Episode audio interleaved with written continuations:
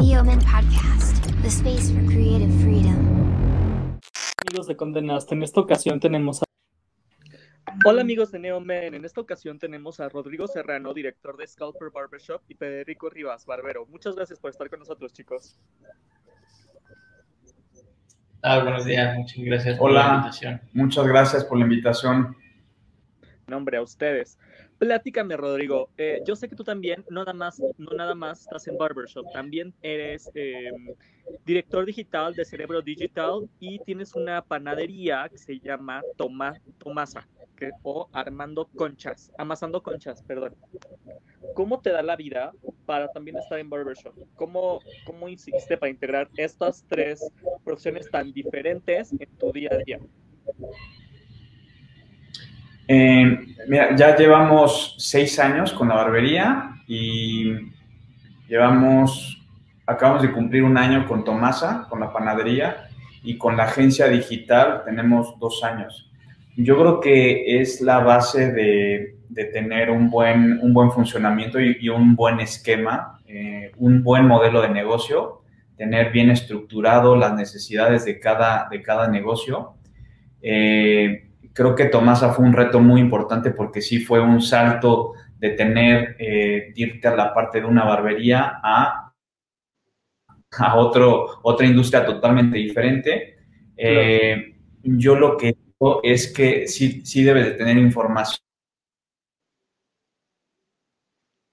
De, de esto que eh, los primeros tres meses yo me la viví operando la panadería eh, yo iba a la central de abasto, yo contacté a los probadores, yo, yo contraté al personal y una vez que ya vas teniendo toda la noción y el esquema de un negocio, ya puedes ir de, deslindando, delegando y armando tu equipo de trabajo.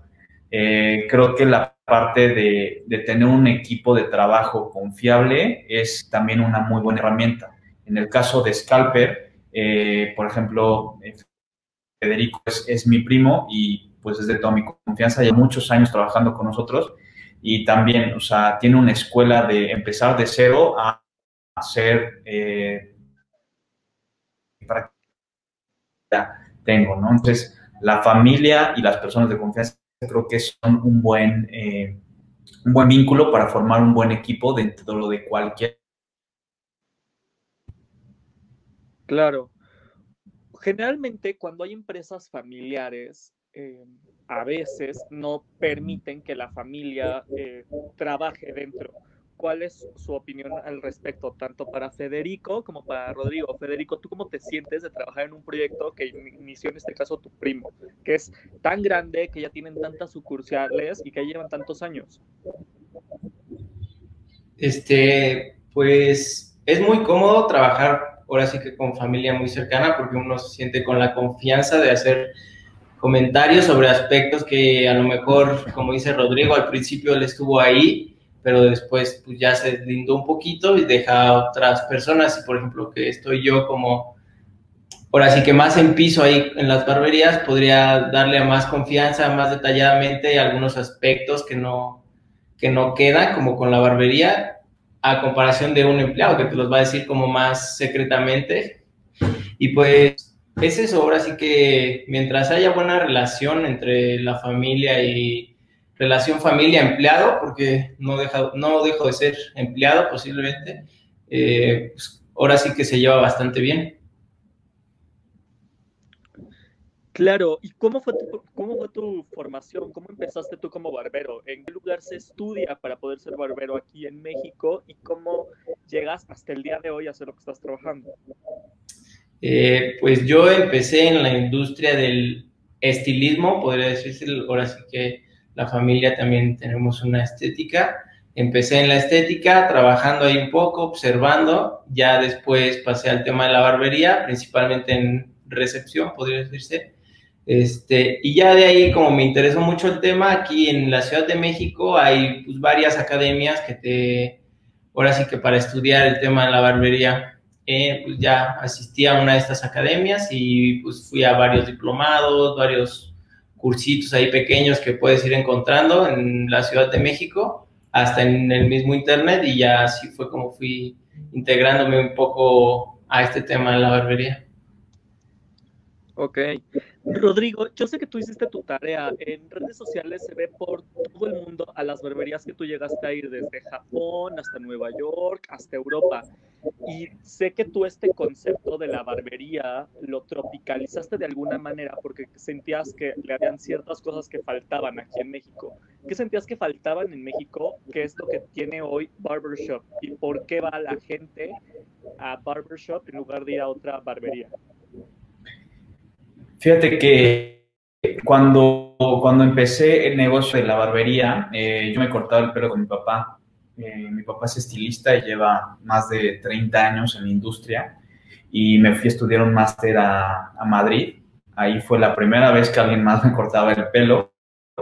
Fui a una estética donde a la entrada te daban unas galletitas, te daban una copa de champagne, eh, te daban masaje, eh, te da una atención de primera, que yo no, nunca en la vida lo había visto, ¿no? No, no había salido de mi, de mi, de mi burbuja. Eh, termino el máster, regreso a México y se, me, y se me abre la oportunidad de crear un concepto porque eh, tuvimos una oportunidad de un local.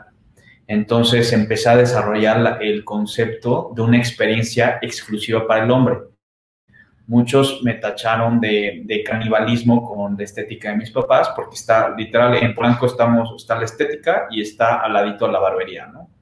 Eh, y creo que no, o sea, fue, fue, fue darle al clavo porque eh, el hombre necesitaba estos cuidados que tienen las mujeres en los salones, ¿no? Eh, necesitaba un espacio exclusivo para, para tomarse un, una, un vaso de whisky, una copa de, de, de gin, eh, un, trago con hasta con tu cuate al lado, ¿no? Este, poder echar hasta el chisme o con, el barbero. Tiene Scalper es que nosotros, eh, puedo atreverme a decir que fuimos los pioneros de, de la old school de barberías en México, porque tropicalizamos sí unos conceptos que ya existían, pero existían de antaño, no solamente en, Londres o en Estados Unidos, que fueron las principales, eh, los principales países donde se generó toda esta magia o todo este ritual de la toalla caliente y la toalla fría, ¿no? Eh, en México, eh, en Scalper exclusivamente, lo que tratamos es de darle un espacio cómodo, visualmente atractivo. Todas nuestras sucursales hoy en día, cada una tiene su propia esencia en la parte arquitectónica. Eh, trabajamos con un despacho de arquitectos que nos desarrolló un concepto único que, por ejemplo, una cadena de otra barbería no, no lo tiene, porque todas son lo mismo, porque todas tienen los mismos muebles, porque todas tienen eh, su mismo personal eh, vestido igual, todo lo mismo, ¿no? Aquí lo que desarrollamos es que el concepto se adapta al barrio por ejemplo, la de Polanco tiene un, look industrial, un, look eh, más elegante, madera, eh, acabados, acabados eh, metálicos. En, Condesa es un look más hipster, lámparas colgantes, muchas plantas, un, un, ambiente más fresco. En, Condes, en Juárez estamos en un eh, en un edificio catalogado por Limba, ¿no? Es un edificio histórico que es totalmente de ladrillo y que la barbería está diseñado acorde al edificio. Entonces, esa parte arquitectónica es la que queremos establecer, pero lo más importante creo que es el nivel. Eh, tú regresas, eh, si, lo, si la parte visual te ayuda, creo que la parte de, del, del, nivel de los barberos es por eso que regresas, ¿no?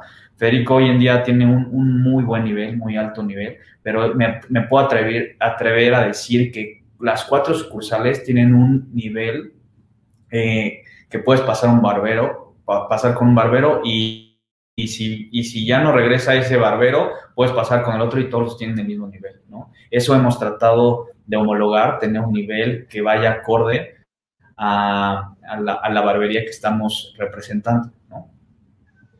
Claro, eh, también sé, justo nos acabas de comentar, de cuatro sucursales, una en La Juárez, una en Polanco y una en La Condesa. También sé que tienes una sucursal en Cancún, Quintana Roo.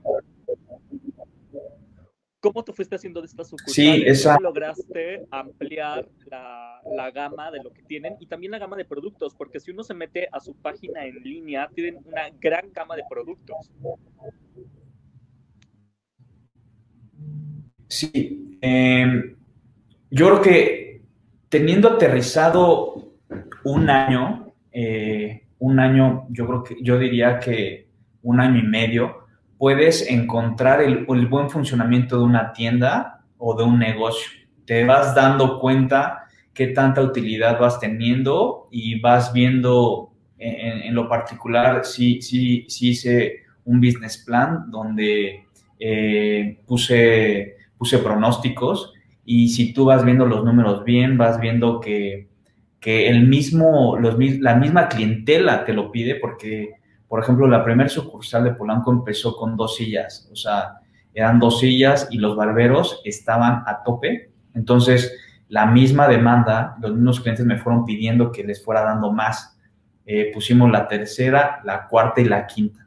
Entonces, de un espacio de cuatro sillas, era, es, es, un espacio de 33 metros cuadrados, lo convertimos en un espacio para, para poder tener a cinco personas trabajando y la verdad es que eh, pues fue un caso de éxito, ¿no? El retorno de inversión se regresó en muy poco tiempo y es ahí cuando, eh, cuando, cuando puedes decidir, siento, en, en, mi caso es, ¿por qué si tienes unos números tan sanos, por qué no abrir una réplica en otra zona y que te puedas, y, te puedas ir, y, ir, te puedan ir conociendo más? Y yo creo que al paso de los años fuimos abriendo una, casi un año y medio por sucursal. Eso es lo que nos hemos, eh, hemos tardado ¿no? en, abrir cada, cada una de las sucursales. Y pues también la de Cancún, eh, eh, se, se, me fue decir, pero también es, es, es una palapa. Es, esta también está adaptada donde, al barrio, entonces literal entras, es una palapa y es todo tropical. Entonces, es justo eso lo que, lo que buscamos, ¿no? O sea, no hacer algo monótono, sino algo diferente, que la, que la gente también invite a ir a, a, la barbería, ¿no? Claro, tienen una gran línea de productos, me refiero desde peines, desde gift shop, desde gift cards, eh, tienen muchísimos, muchísimos productos de diferentes marcas. ¿Cómo escogen esos productos que van a estar dentro de la barbería y que aparte se pueden vender en su, en su página en línea? Mira, al principio yo creo que eh, no, no, existía tanto, o sea, hoy, hoy en día me impresiona cómo está el mercado de productos porque eh, la parte masculina ha crecido muchísimo. Eh, la preocupación del hombre por tener una cera, por tener una barba, por, por, el cuidado, ha crecido impresionantemente, ¿no? Y tú lo ves en las cifras de, de los, eh, de las tiendas departamentales, cómo ha crecido y cómo se ha nivelado con, con, la mujer. Al principio yo me tenía que traer los productos de Estados Unidos, ahí era el, el único proveedor eh, que, te, que, te, vendía buenos productos, porque en México no existían. ¿no? Eh, fueron en poco a poco, eh, fueron, fueron naciendo productos mexicanos que son muy buenos, que son artesanales y que se fueron posicionando. ¿no? Creo que uno, uno como, como barbería... Te, te llegan, te llegan mails, te llega gente diciendo que, que trae este producto, pero nosotros por lo general salimos a buscarlos porque no existían aquí, ¿no? Te puedo hablar de, eh, de productos de Estados Unidos como Suavecito, te puedo hablar de productos eh, que vienen desde Australia como Uppercut, eh, te puedo hablar de productos mexicanos que hoy en día existen, marcas como Don Porfirio, Mr. Man, Shaving Company, que han hecho un muy buen trabajo y que tienen muy buenos estándares eh, de, de, calidad y hoy en día están dentro de la barbería. Creo que los barberos son los que prueban el producto y, y ellos son los que deciden si es un buen producto. Entonces, ellos son los que nos han dado la pauta de este producto si funciona, este producto no, y también los clientes, ¿no? O sea, eh, te puedo garantizar que uno de los productos estrella que tenemos eh, es, suavecito y, y, de verdad tú llegas, hueles, hueles la pomada y te enamoras, o sea, dices, la quiero, ¿no? Te la pone el barbero en, en la cabeza y, y es, y es un atractivo eh, muy cañón para, para que vuelvas a regresar a la barbería y también para que vuelvas a comprar el producto. Claro. Eh, para Federico, ¿cuáles son las tendencias actuales que la gente está buscando para cortarse el cabello? Eh, pues, por ejemplo, lo que comentaba igual Rodrigo, aquí en, bueno, en la Ciudad de México está muy marcado que por zonas se marcan las tendencias. Polanco es una zona más elegante, cortes eh, medios largos a tijera. Eh, Condesa, unos los hipster cortes mucho más cortos a máquina. Este, la Juárez es igual un poquito más de, ahora sí que cortes a tijera, cortes más tradicionales, eh, pues para mucha gente que son zonas de oficina, de empresarios, que son, pues podría decirse más formales. Aquí en la ciudad está muy marcado eso, pero si nos vamos a cosa, pues ya más en general, están muy marcados los cortes, pues muy cortos, los fades demasiado cortos, que se ha puesto de moda últimamente. Esos son como ahorita los más comunes que, que puedes ir encontrar. También sé que se está haciendo una pequeña tendencia en gente que se está rapando. Y ustedes también ofrecen ese servicio. ¿Cómo va el servicio de una persona que se rapa por primera vez? ¿Qué tendría que tener y cuál es eh, como el proceso que llevan en Scalper? Para una persona que dice, ¿sabes que yo me quiero rapar? ¿Cómo es un poco ese proceso? pues antes de hacerlo hay que eh, hacerle recomendaciones a él sobre qué podría quedarle bien, qué no podría quedarle bien. Hay gente a la que le queda muy bien el rapado y hay gente a la que no le queda muy bien. Si la persona va decidida a raparse, a probar por primera vez, pues nosotros ahora sí que hacemos la labor, nos tratamos de hacerle ahí algún corte acorde igual a la cabeza para que no se vea o muy redondo o muy cuadrado, podría decirse. Este, pero sí, ahora sí que ese sería como el proceso antes de. Claro. Rodrigo, platícame un poco cómo es tu día, con tantos negocios, con tantas cosas que tienes, ¿cómo empieza tu día? ¿Cómo es un día de trabajo para ti? Sobre todo ahora que cambió un poco la dinámica después de la pandemia. Sí, fíjate que que yo ya llevo un, bueno, llevaba un rato en la parte del corporativo, estuve en Microsoft, estuve en, Shazam, estuve en Tebasteca y, y, yo me había acostumbrado mucho a la, a la, vida godín, a la vida empresarial eh, en la parte de un corporativo. Y yo la decisión de, de salirme por completo, porque yo tenía, eh, yo, yo duplicaba eh, el estar al pendiente de, de la barbería, que fue el primero que inicié, y estar al pendiente de mi trabajo, eh, yo creo que un año, justo cuando se abrió Tomasa, ya, ya no me daba la vida para poder estar atendiendo este, pues, pues dos negocios o dos, o dos frentes y tomé la decisión ya prácticamente de, de, emprender y, y, dedicarme solamente a mis negocios.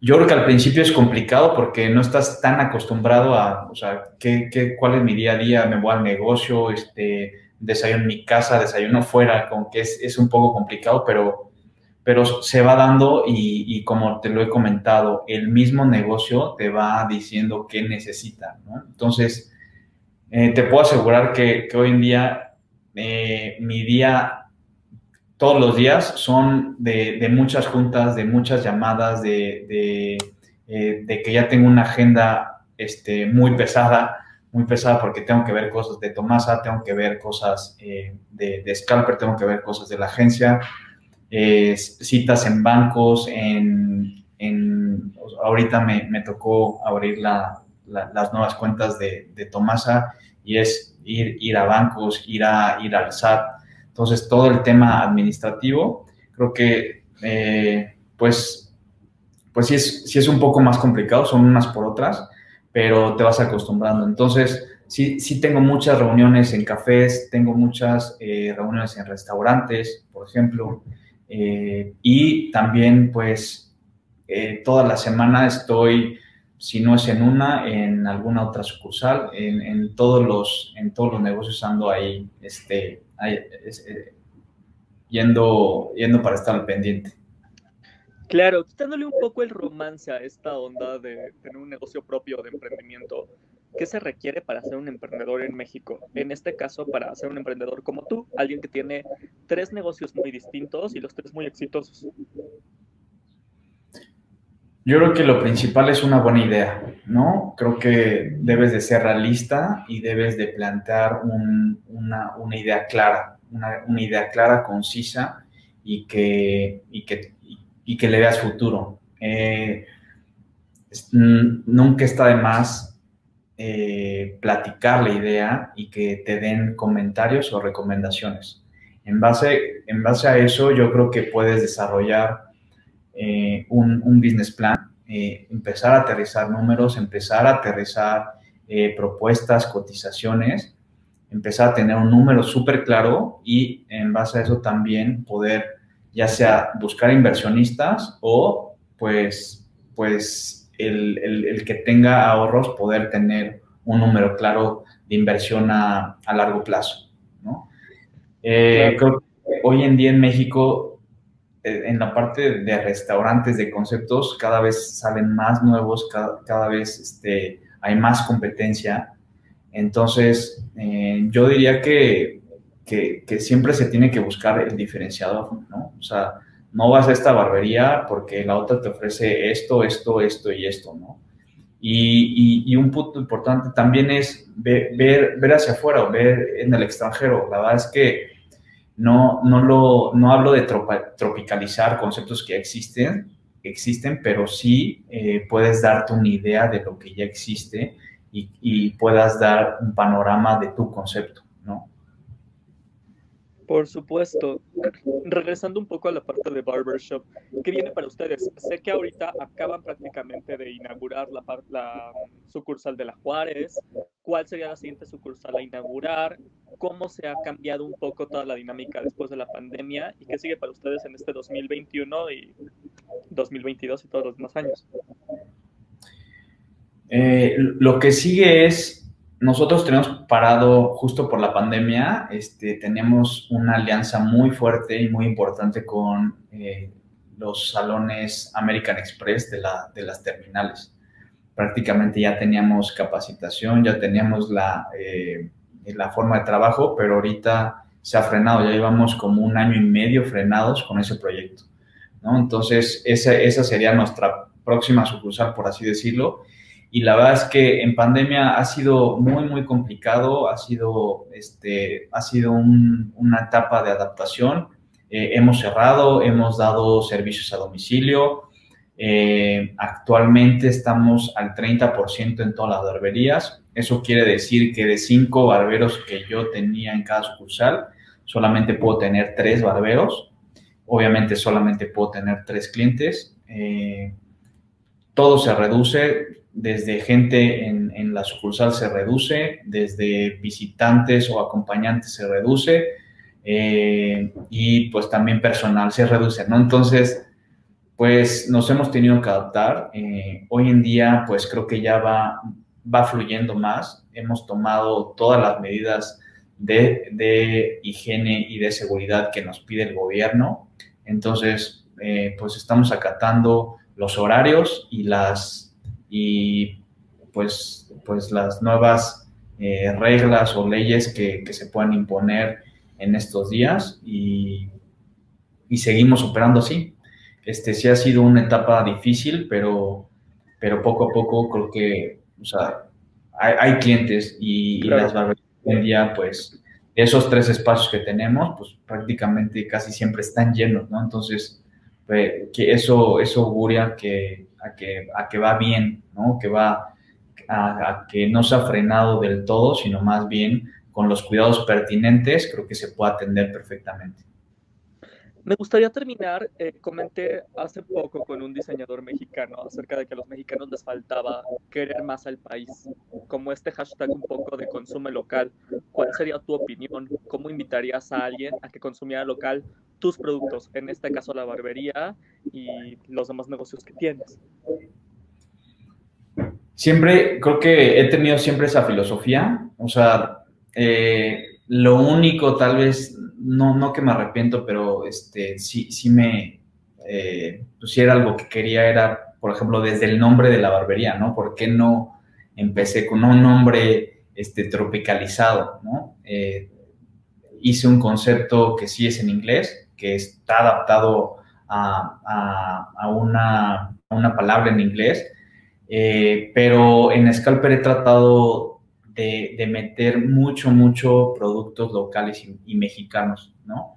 Eh, te menciono mucho las marcas con las que tengo relación, porque Mr. Man y Don Porfirio tengo una, una, una buena sinergia desde hace seis años y, por ejemplo, en bebidas que regalamos en, de, cortesías, siempre también trato de, de poner eh, pues, un mezcal mexicano, una eh, un tequila mexicano, ¿no? Este, eh, en fin, o sea, nos gusta darle entrada a la, parte mexicana porque yo soy un empresario también mexicano y una empresa mexicana. Entonces, eso, eso siempre lo he tratado de impulsar. Y una buena referencia del impulso es, es Tomasa. Ese, para que veas si es un concepto 100% mexicano, ¿no? Desde el nombre inspirado en las mujeres que que panaderas que trabajaban eh, hace años, que salían a vender su pan en, las bicicletas. Eh, todas las, la, concha pues es un pan tradicional mexicano. Eh, todos nuestros ingredientes no hemos dejado que, haya solamente uno, uno de nuestros ingredientes que no sea un, consumidor de aquí de México. tenemos mermeladas de eh, mexicanas, eh, tenemos chocolate abuelita, que es mexicano, café de olla, que es súper tradicional de aquí. Entonces yo creo que Tomasa ha sido un impulso para, para todo este emprendimiento mexicano y, eso, que también tratamos de, impulsar todo, todo, todo el consumo local. Muchísimas gracias. Nada más nos podrían platicar sus redes sociales para que la gente los pueda encontrar y pueda hacer cita justo para ir a Scalper. Sí, estamos como Scalper Studio en Instagram y en Facebook. Estamos por abrir eh, TikTok, entonces ya también por ahí estaremos haciendo cosas divertidas. Este, pero en todos, eh, Scalper Studio. Perfecto, muchísimas gracias por su tiempo y muchísimas gracias por la entrevista. Muchas gracias a ustedes. Gracias. Bien, bien.